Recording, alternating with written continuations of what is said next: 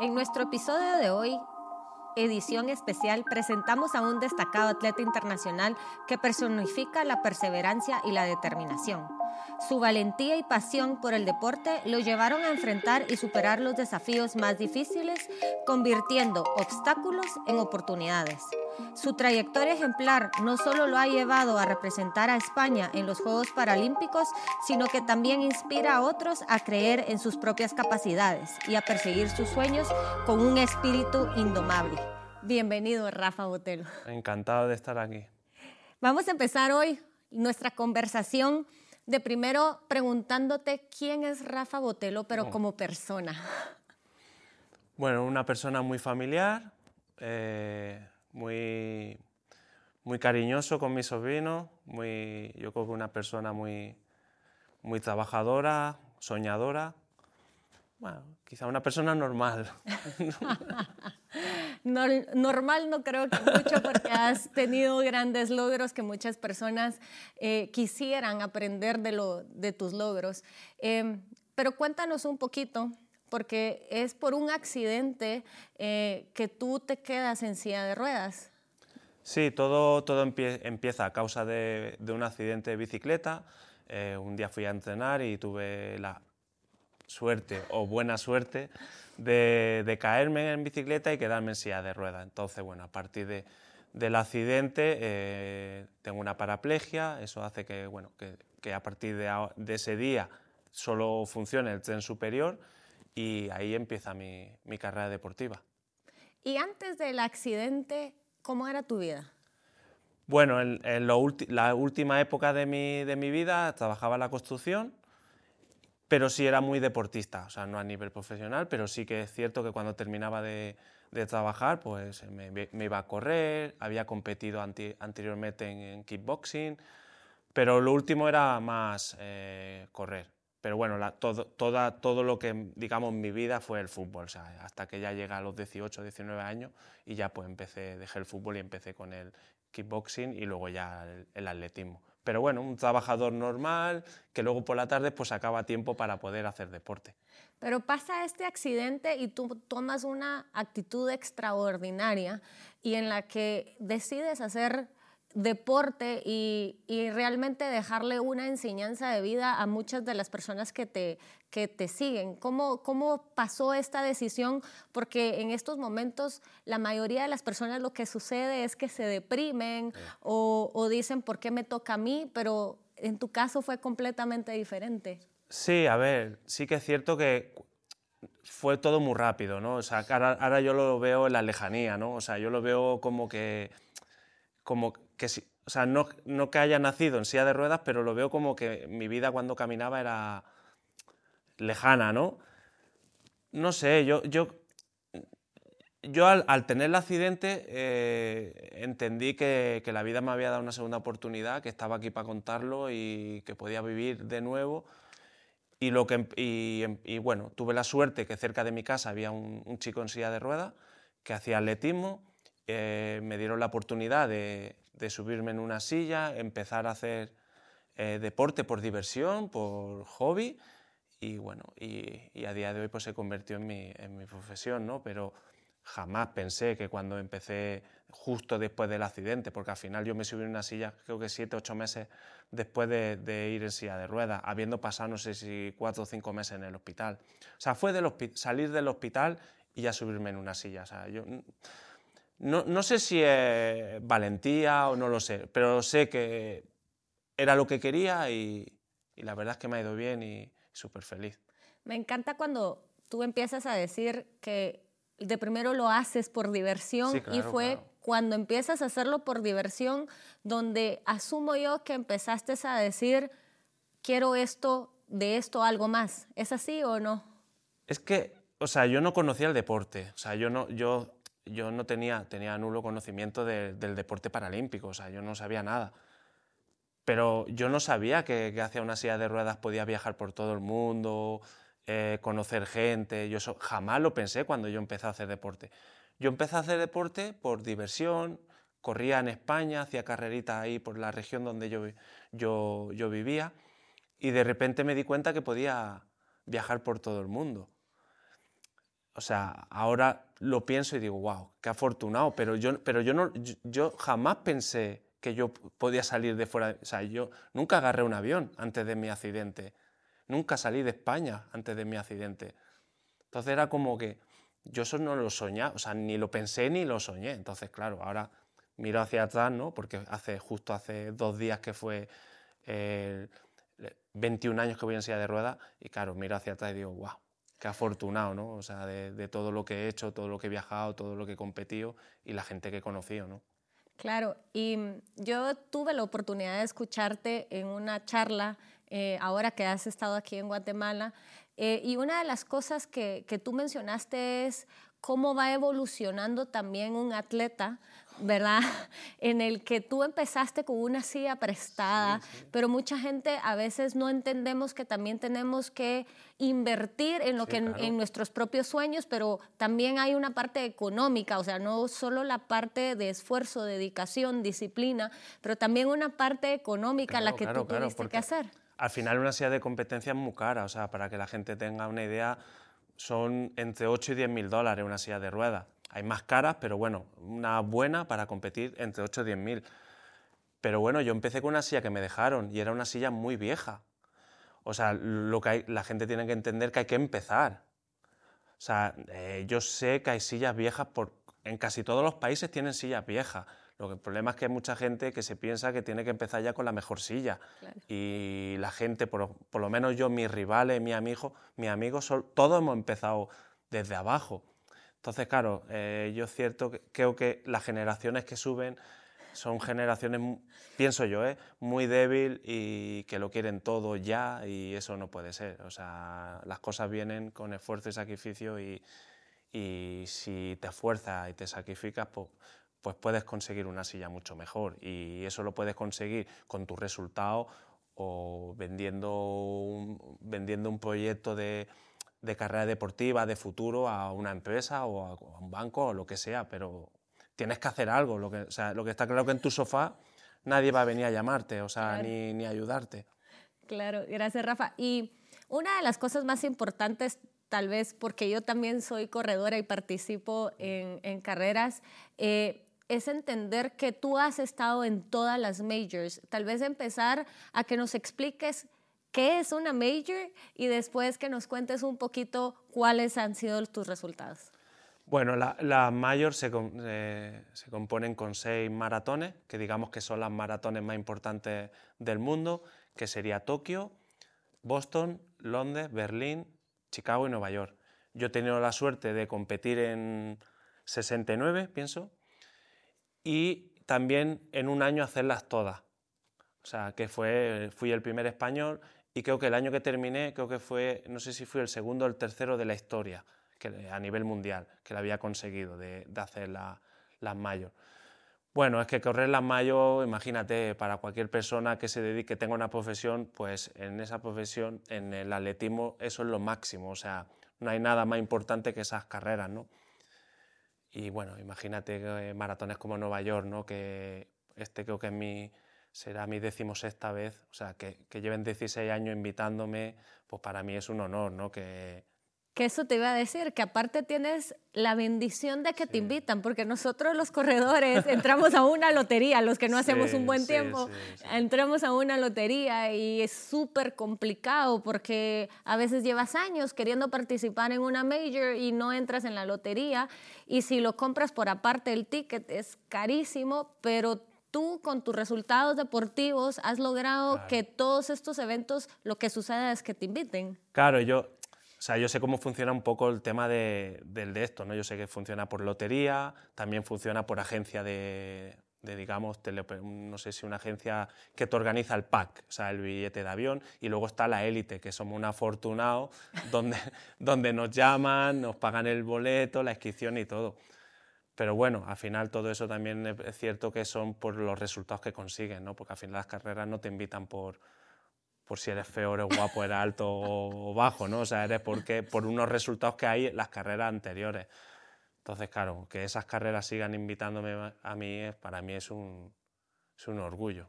Claro, y, y, hay algo más importante todavía, es que todo atleta en algún momento determinado lo más importante es representar a tu país.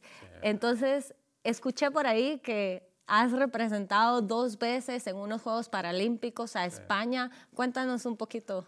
Bueno, eso es lo máximo. Yo siempre lo digo, que no hay victoria, o sea, he tenido la suerte de conseguir muchas victorias en muchos países, pero para mí lo más importante que, que, he conseguido, pienso, es participar en unos Juegos Paralímpicos e incluso ni competir. O sea, para mí el día más feliz de mi vida fue el día que la selección española salía al estadio del Nido en Pekín eh, con la o sea, toda la delegación española, que no sé si éramos 250 deportistas, técnicos, ayudantes, guías, y para mí ese quizás fue, sea el, el, día más importante en mi vida deportiva. Y no es una victoria, sino es era lo que venía, o sea, todo lo que conllevaba el esfuerzo de clasificarte para unos juegos y ya estar ahí, ¿no? Y luego con la suerte de que mis padres estuvieran en, en Pekín, pues ahí en el estadio viendo a su hijo salir por, por, el, por allí, por, entre los túneles eso y salir al estadio a dar la vuelta, ¿no?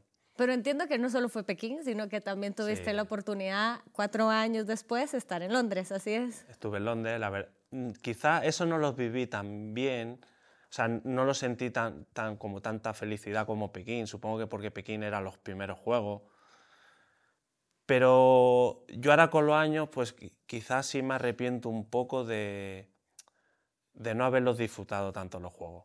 Porque claro, la gente tiene que pensar que también que yo, al ser maratoniano, la última prueba que se disputa en unos Juegos para, eh, Olímpicos, Paralímpicos, siempre es la maratón.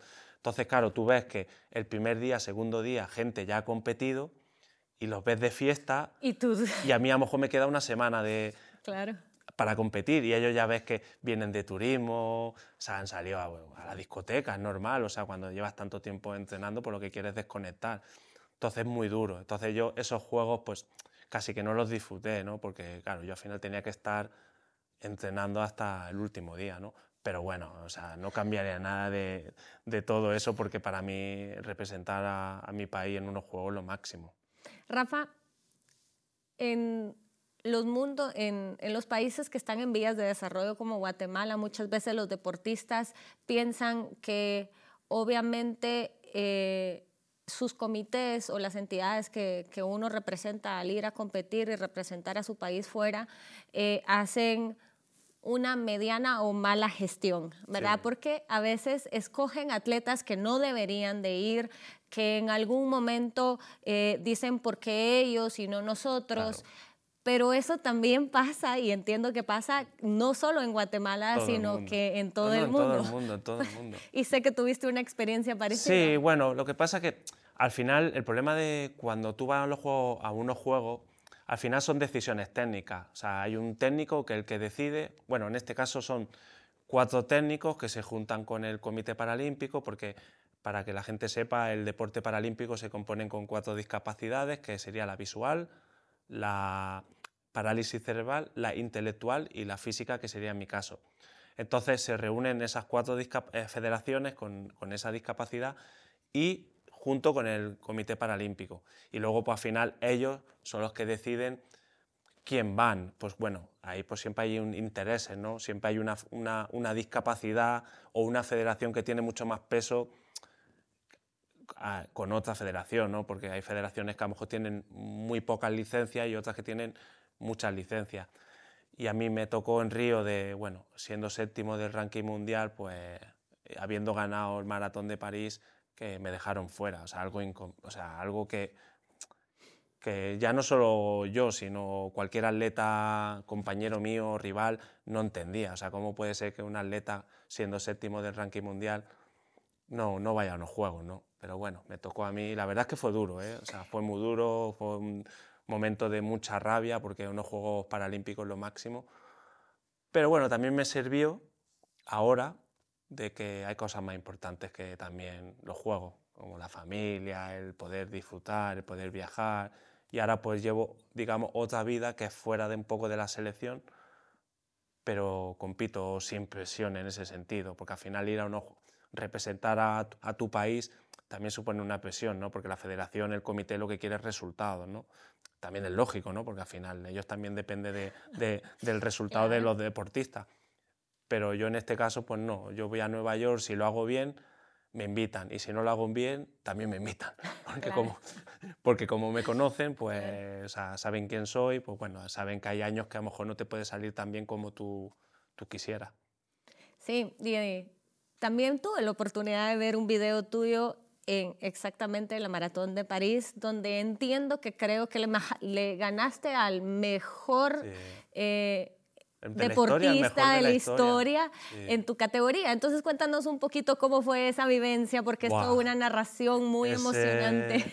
O sea, imaginaros que o sea, yo, yo, llegué al cierre con el mejor de la historia, o sea, recordman, el que tiene el récord del mundo, un, atleta suizo que había tenido, no sé si había ganado más de 120 maratones, o sea, lo ha ganado todo, campeón paralímpico, no sé si tiene 12 medallas de oro, o sea, otras tantas de...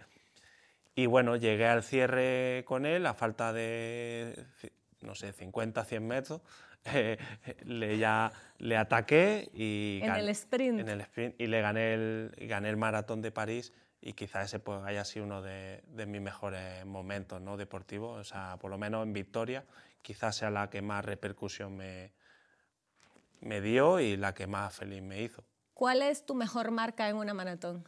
Yo tengo una hora 22 en maratón. O sea, para que la gente se haga una idea, sería como correr el 1000 a 1.57, 1.58.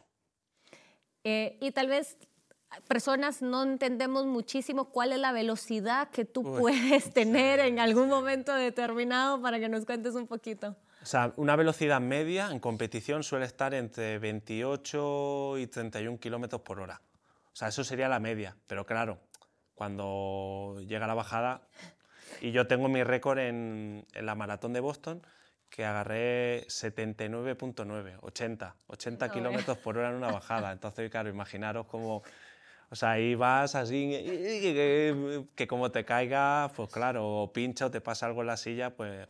Pero claro, es que en competición, si tu rival no frena, tú tampoco. Claro, o sea, que, sigues para adelante. si uno va primero, a por él. Y por ahí escuché también de que tenías un gran sueño y era hacer un Ironman. Pero la gente no entendemos de primero porque cómo alguien puede soñar en querer entrenar primero. sí, eh, no, es que, eso, es lo duro, ¿no? Lo duro no es hacerlo, es entrenarlo. Pero que nos expliques un poquito y nos vayas por el recorrido de cómo fue ese entreno y también el día de la competición, porque entiendo que también hubieron muchísimas dificultades que tú afrontaste el día de la competición. bueno, eh, después de los Juegos de Londres, siempre, porque yo, yo he tenido varios patrocinadores de, en la isla de Lanzarote, que es una isla en las Islas Canarias y en España. Y uno de mis patrocinadores, que era un hotel, ellos eran el organizador del Ironman de Lanzarote. El Ironman de Lanzarote creo que es, si no me equivoco, el primero o el segundo más antiguo de Europa. O sea, es un, clásico, un mítico del, del, triatlón. Y yo tenía siempre ese sueño de, de poder de terminarlo y también de poder ser el primer español en terminar un, el Ironman de Lanzarote. Y nada, justo un año antes del evento decidí hacerlo en el 2014, pensando que 2012 los juegos, tenía cuatro años hasta los siguientes juegos, y digo, pues venga, en el 2014 intento Voy a hacer, algo hacer una locura, una locura. Y nada, eh, en eh, un año anterior, mayo del 2013, eh, empecé a nadar. O sea, no es que no supiera nadar, o sea, a ver, o sea, no podía nadar, que era distinto. O sea, si flotaba, pero, pero no sabía nadar porque por, las piernas, pues claro, las piernas no, te siguen, entonces se hunden y es muy complicado. Una fuerza totalmente de brazo. Claro, aplicas mucho más fuerza que, una persona sin discapacidad, porque las piernas van rectas y yo en cambio las tengo que llevar eh, torcidas. Pues empecé a nadar para cumplir mi sueño y claro, fue un año de locura. O sea, yo recuerdo en, en febrero del 2014 de hacer en una semana, eh, creo que me salieron 31 horas o algo así. Hice, eh, no sé si hice 8 kilómetros nadando, 520 eh, kilómetros, algo así, en, en, bicicleta y 28 en silla, en una semana, ¿eh? Entonces, claro, eso fue una locura. Pero bueno, llegó, llegué bien al Ironman y llegó el día y, y lo hice, ¿no? Bueno, para que la gente sepa, un Ironman son, son nadar casi 4 kilómetros, luego con una bicicleta especial que tenemos la gente que, que vamos en silla, 180 kilómetros. Pero cuéntales cómo vas, porque es bien interesante. Los 180 es una bicicleta que, que vas tumbado y digamos que tiene, es como una bicicleta, tiene desarrollo, o sea, tú puedes cambiar si llega la velocidad, o sea, si sube, baja.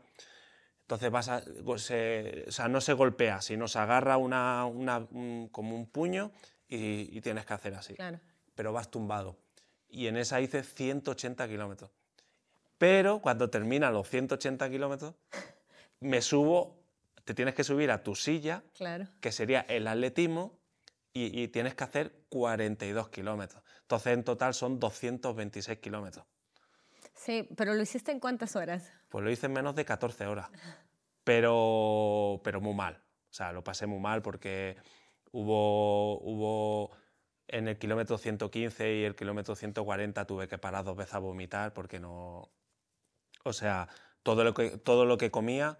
Eh, lo, para afuera. Sí, para afuera. Entonces ya desde... O sea, en el 115 tuve que parar 10 minutos, decidí parar 10 minutos, a ver si me, me, ponía, me recuperaba. O sea, era justo un, en la montaña, arriba, en la montaña. Eh, me comí un bocadillo y luego era ya todo bajada, pero luego ya en el 140 otra vez. O sea, era ya era estar dándole a la bicicleta y guau, guau, O sea, era durísimo. Y, y mi entrenador me dijo, para. Me dio una Coca-Cola y la verdad es que me sentó genial. Y ya hice los últimos 40 kilómetros de la bicicleta y los últimos 42 de la silla de ruedas eh, sin poder comer. O sea, era solo beber, porque todo lo que comía lo... Lo sacabas. O sea, entonces solo era beber. Pero bueno, pude terminar y cumplir mi sueño y bueno, también pude terminar, terminar un amigo, otro amigo que quedó detrás mío y, y, un tercer amigo no, él no pudo terminar porque es que claro es que es muy duro o sea, es muy duro. O sea son, son pruebas muy duras gente en silla de ruedas que hagan Ironman es muy difícil o sea en España actual no hay nadie que haga eso. Solo tú lo hiciste lo hice yo lo hizo otro amigo y creo que había dos personas más que lo han hecho. O sea en total en España solo cuatro personas en silla de ruedas lo han hecho. Claro.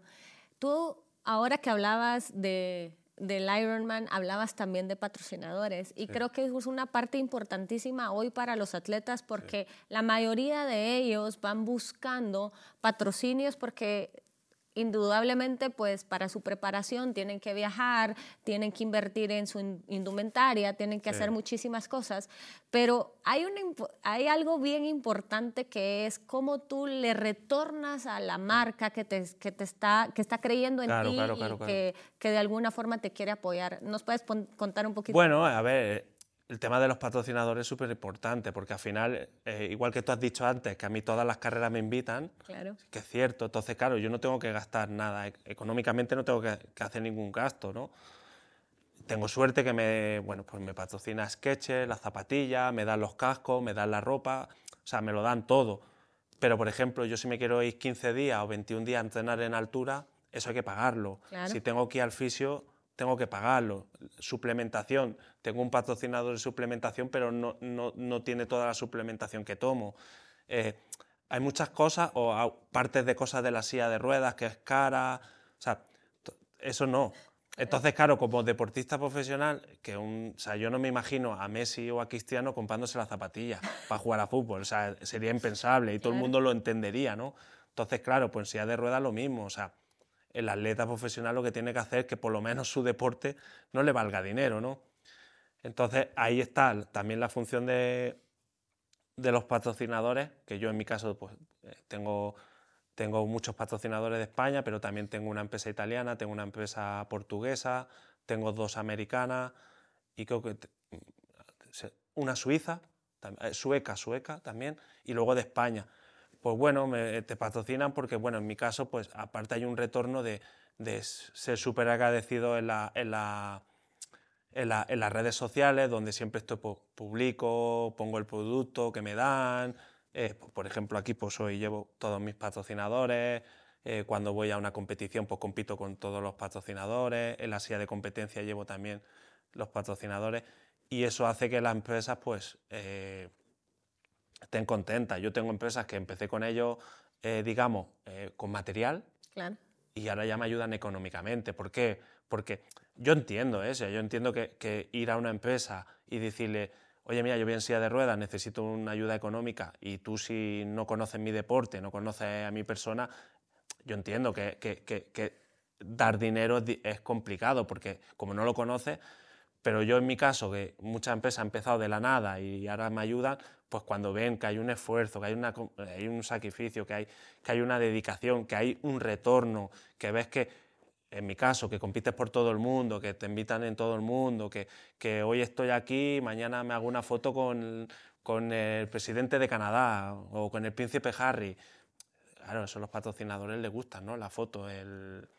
Entonces, bueno, pues yo en mi caso no, no me quejo, siempre quiero más, pero... Como toda persona. Claro, pero, pero no, no me quejo, la verdad es que la vida me, me va muy bien, soy agradecido y, y los patrocinadores son súper importantes para cualquier deportista profesional, porque claro, si tú imagínate un futbolista que firma contratos de 20, 30 millones de dólares en un año, pues claro, nosotros cuando nos dan una cantidad para que al menos nuestro deporte no nos valga dinero, pues nos soluciona la vida, ¿no? Porque que te venga una empresa y te diga, pues mira, yo te voy a pagar la silla de ruedas, bueno, pues son 8 o 10 mil dólares, es plata, pues ya no la tienes que poner de tu, de tu bolsillo, de tus ganancias con, con los premios económicos que puedas ganar o tu caché que te pague la carrera, pues mejor, ¿no? Claro. Y hay una pregunta tal vez un poquito más allá y es, el éxito. El éxito para muchas personas a veces es solo ganar, pero te he escuchado muchísimas veces que para ti el éxito no solo es eso. Yo es que, ¿sabes? Yo, yo, no, yo como veo que no, eh, mi éxito, aparte que yo no vivo en un mundo irreal, yo no vivo en la luna, vivo en la tierra, y yo sé que hago un deporte minoritario, o sea, yo sé que, que cuando gano una carrera, pues mis padres son felices y mi gente y la gente que, o sea, la gente que me rodea. Pero el vecino a lo mejor que vive a cinco casas de, al lado mío no sabe ni quién soy, ¿no? Bueno, en mi caso no, sería mentir porque en mi pueblo me conoce todo el mundo, ¿no? Y en, en toda la comarca, porque al final llevo muchos años entrenando y ahí soy conocido. Pero yo es que soy bastante, soy una persona bastante normal en el sentido de que compito y si tengo la suerte de ganar, gano pero ya estoy pensando en la siguiente, en la siguiente carrera. Entonces a mí eso, eso de el éxito, en verdad, yo compito, hago lo que me gusta, lo que me apasiona, compito, encima tengo la oportunidad de viajar por todo el mundo, de conocer gente maravillosa, entonces quizás eso sí, eso sí que sea más éxito que no una victoria. Claro. Y esto va relacionado con esa pregunta y tú has conquistado muchísimas carreras y has hecho muchísimas cosas importantes para tu país, para ti, pero ¿qué te queda por conquistar? Bueno, a ver, para mí, a ver, yo soy consciente que ya tengo una edad y mi carrera deportiva está terminando y ya no sé, yo me gustaría llegar a los 50, o sea, y voy a entrenar para los 50 cada día vemos, vemos deportistas más, más, longevos, ¿no? Pero, o sea, no, yo no veo mi, mi final ahora, en ese sentido. O sea, aún veo que, que, sigo compitiendo, que sigo rindiendo bien, pero no sé, es que...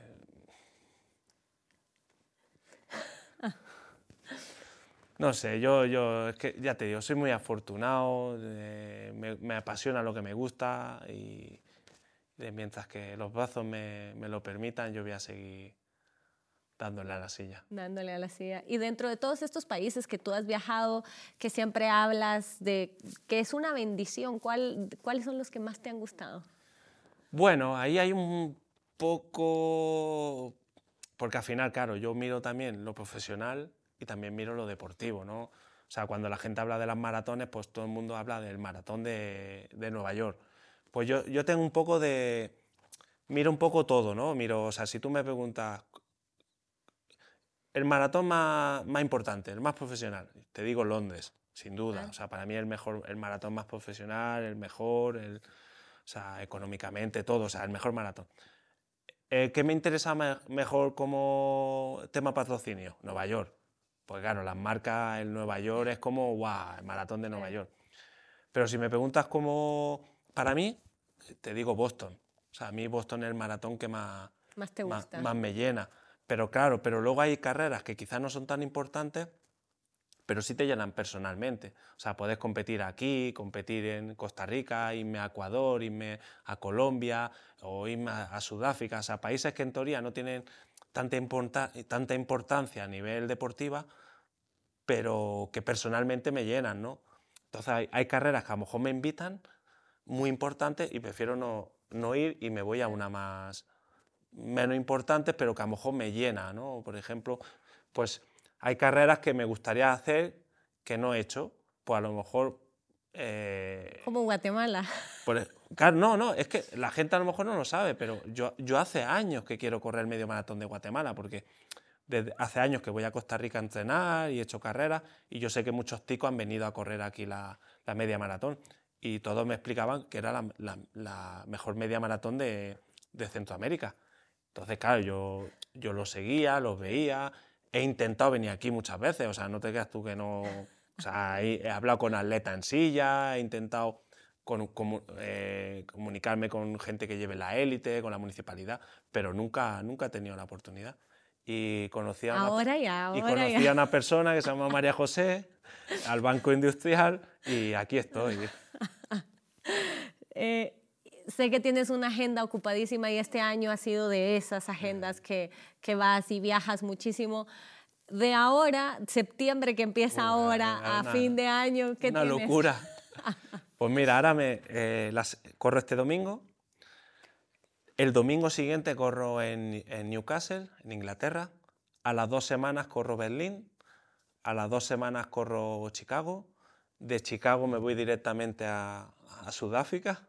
O sea, jet lag ni existe ahí. Sí, sí, o sea, corro domingo Chicago, domingo siguiente en Sudáfrica, pero paso por, paso por casa un par de días para pues, cambiar maleta, volver. Y de Sudáfrica eh, vuelvo a España y a las tres semanas corro Nueva York y ya vacaciones. Ya era hora. Y, me, y me voy 21 días a Costa Rica. En una de las preguntas que te hice mencionabas a la familia y creo que en los temas del deporte y uno como deportista, la familia siempre juega un papel importantísimo. ¿Qué papel juega tu familia en tu rol como deportista? A ver, en mi caso, mucho más que un deportista, porque al final, aunque la gente vea que yo, o sea, yo voy en silla de ruedas, y ir en silla de ruedas, pues a veces supone, o sea, al final, pues a veces depende de una tercera persona, o sea, yo vivo solo, pero, a veces depende de una tercera persona, y yo tengo la suerte de que mis padres pues siempre están conmigo en, o sea, yo, para que la gente tenga una idea, yo vivo en un primer piso y mis padres viven en un segundo. Y, justo abajo tengo un garaje, que bueno, que es donde tengo todas mis sillas de ruedas y todo.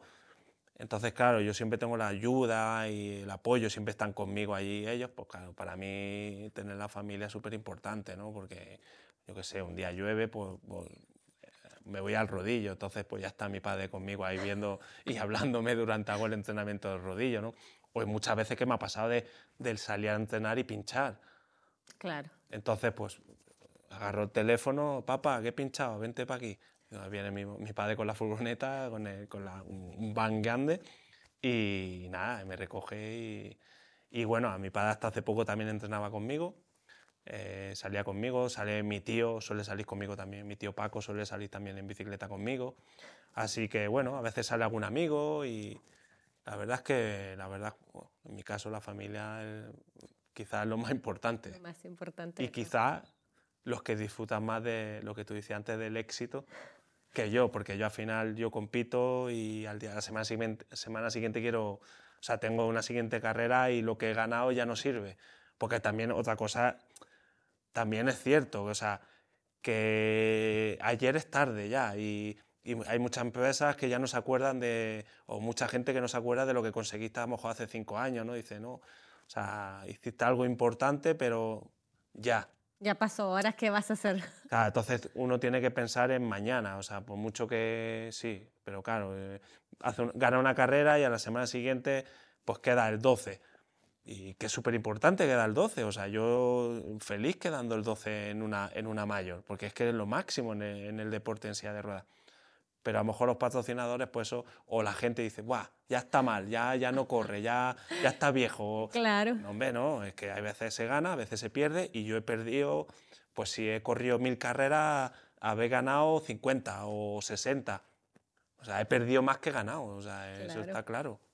Así es la vida del deportista. Sí, claro, o sea, es que no hay que pensar en, en lo que... Hay gente que quiere vivir de, de lo que ha hecho y, y, hombre, si eres Messi o Cristiano, vale, pero, pero nosotros somos un deporte minoritario y, y yo sé que el día que me retire de mí no se acuerda ni Dios.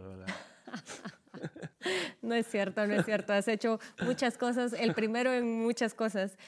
Y algo que tú decías es, tenías muchísimas ganas de venir a Guatemala, te habían hablado de, de estos 21K de la ciudad, pero más allá, ¿cómo ha sido tu experiencia aquí en Guatemala? Buah, yo...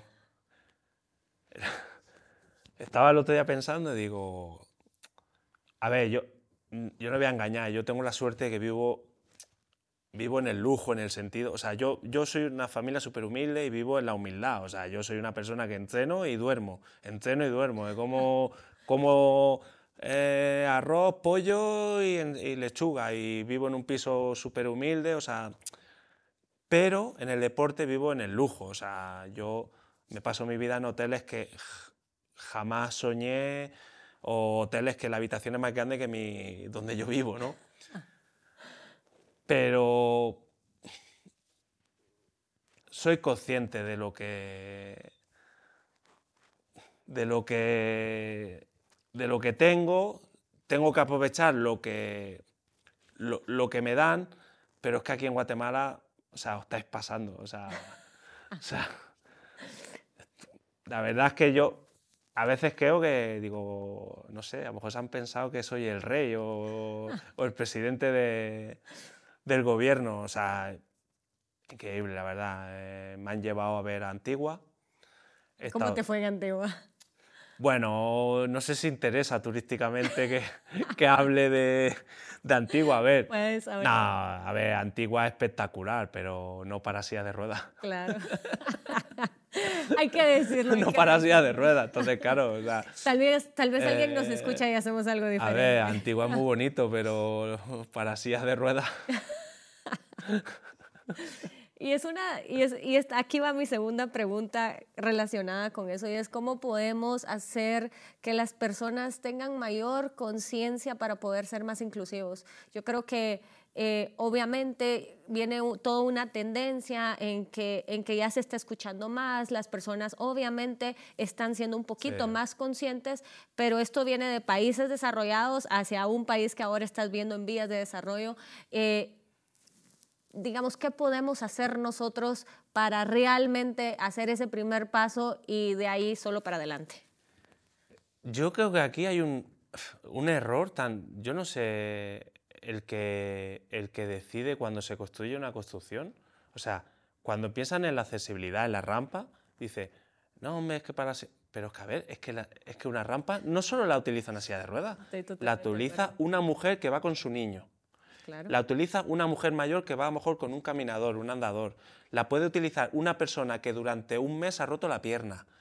Eh, no sé, un- eh, o sea, es que la puede utilizar tanta gente. O sea, yo lo que pregunto a la gente es, ¿en qué perjudica al que camina que algo está adaptado? O sea, ¿qué Buena perjudica? pregunta. O sea, ¿qué perjudica hacer una rampa en vez de una escalera? O sea, ¿qué perjudica? Pero si a lo mejor hay una persona con 40 años que ha ido a entrenar y ese día tiene agujeta y le duele todo y dice, pues ¿para qué voy a ir por no la queremos subir gradas. Claro, ¿por qué voy a ir por la escalera? Me voy por la rampa. O sea, Claro. yo lo que no entiendo es la- el, el que construye, o sea, ¿en qué molesta una rampa Claro. en vez de una escalera? O sea, pero si la escalera, la escalera, o sea, o sea, la rampa sirve para todo el mundo.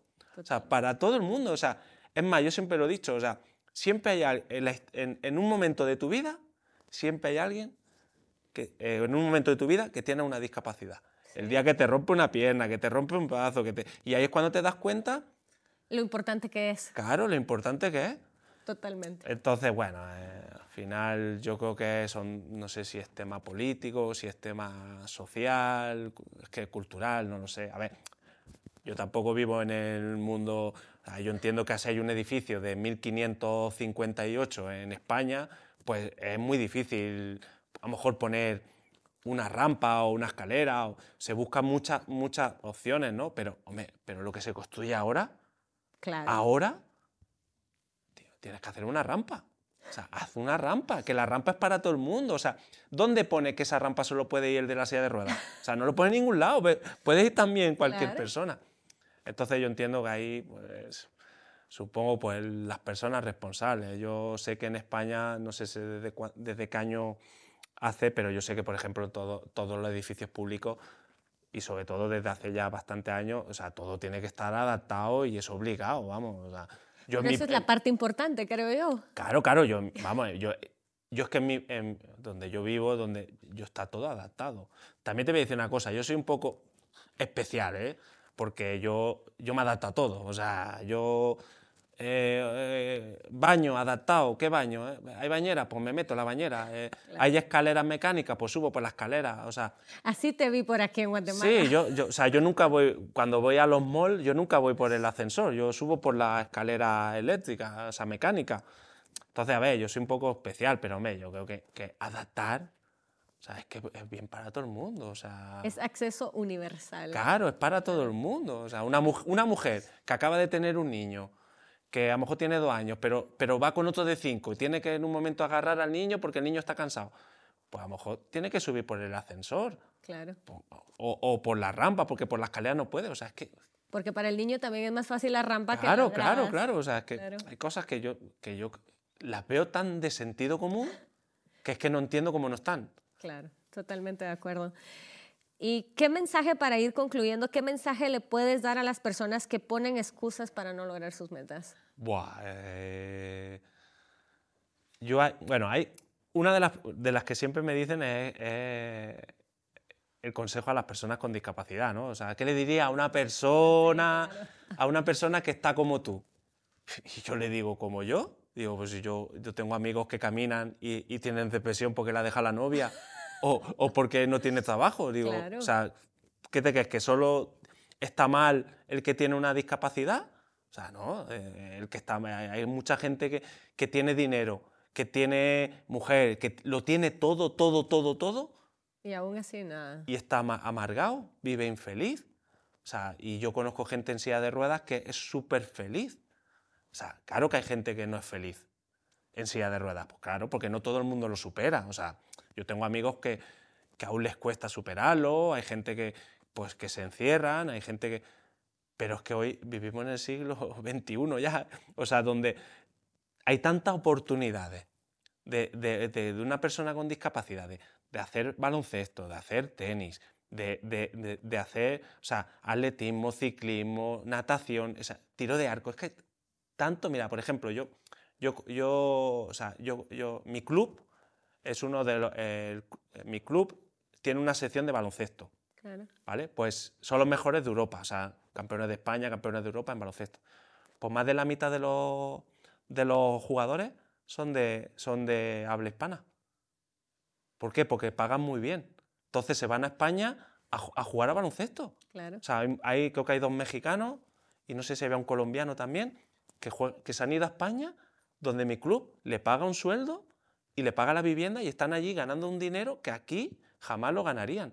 Esa gente lo hace, porque hay gente aquí que no lo hace. O sea, al final, Tú dices que de primero, antes de la motivación, está la acción. Sí. Y a través de la acción tú te vas a motivar. Así es. claro, pero, pero, pero primero tiene que haber, o sea, primero hay que empezar. Claro. Eso está claro. Pero yo soy el ejemplo de que, he podido conseguir mis sueños yendo en silla de ruedas. Pero es que yo no soy el único del mundo. O sea, hay miles, o sea, miles. Yo tengo montones de amigos. O sea, yo tengo un amigo, por ejemplo, eh, yo suelo tener dos personas que son mi roommate, o sea, las personas que comparten conmigo la habitación cuando vamos a las carreras, que es un inglés y un irlandés. Pues el inglés eh, va en silla de ruedas a través un- de un cáncer. Pues él era piloto de moto.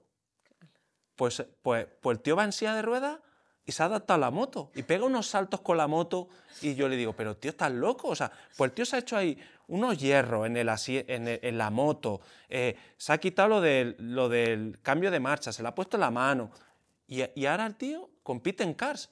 Se ha comprado un car, pero, pero que el otro día hizo una competición y quedó segundo, pero que era el único en silla, o sea, competía con gente sin discapacidad. Claro. O sea, es que puede hacer tantas cosas que... Pero claro, eso es, personal. ¿Cómo vemos la vida? Claro, yo le puedo decir a una persona, tiene, mira, a mí me ha ido bien y si hace, pues si te esfuerzas y, y, te sacrificas, pues puedes, puedes llegar a eso. Y a lo mejor me dice, ¿y a mí qué? O sea, yo estoy bien como estoy, aquí en el sofá comiendo patata y, una Coca-Cola. O sea, ¿me entiendes? O sea, es que igual que hay gente que camina, que no hace deporte en su vida, pues hay gente en silla de ruedas que no quiere hacer deporte. Y es por, no sé. ¿Y cuál consideras que es tu propósito? Y te voy a poner el ejemplo. Yo creo que a través de todo lo que nosotros hacemos en el banco y todo, mi propósito de vida es servir. Ahora, ¿a ti cuál consideras tú que es tu propósito de vida?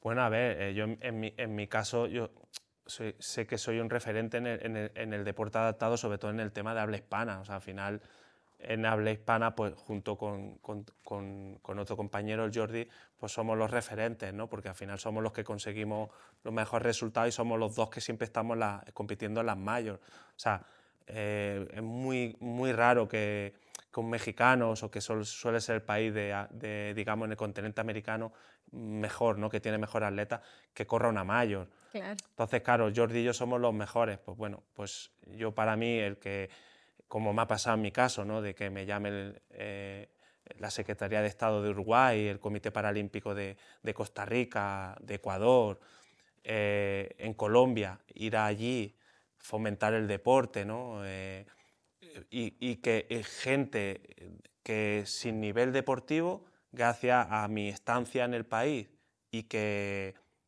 y, bueno, y lo que yo le pueda enseñar puedan cumplir sus sueños deportivos, ¿no? que en el caso sería, por ejemplo, de José de Costa Rica, que, que en el 2013 tuve la oportunidad de ir allí a hacer un campamento a unos 8 o 9 atletas de Costa Rica y él era un nivel bajo y justo, bueno, eh, habló con mi entrenador, mi entrenador empezó a, a, entrenar, a hacerme caso y tres años más tarde representó a su país en los Juegos Paralímpicos de Río.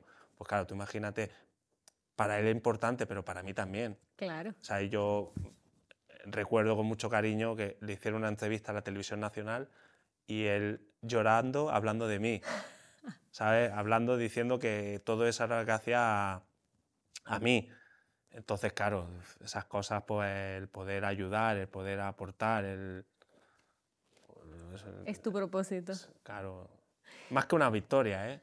Totalmente. O sea, más que una victoria, te lo digo verdad. O sea, yo, yo siempre cuento la anécdota de, de cómo fui a Ecuador, ¿no? Dice, hay gente dice, pero ¿cómo vas a Ecuador? Y digo, pues, pues muy sencillo. Yo, yo era el organizador de la media maratón de Cali. O sea, yo era el que organizaba la silla y yo era el que invitaba a los atletas para que vinieran de distintos países.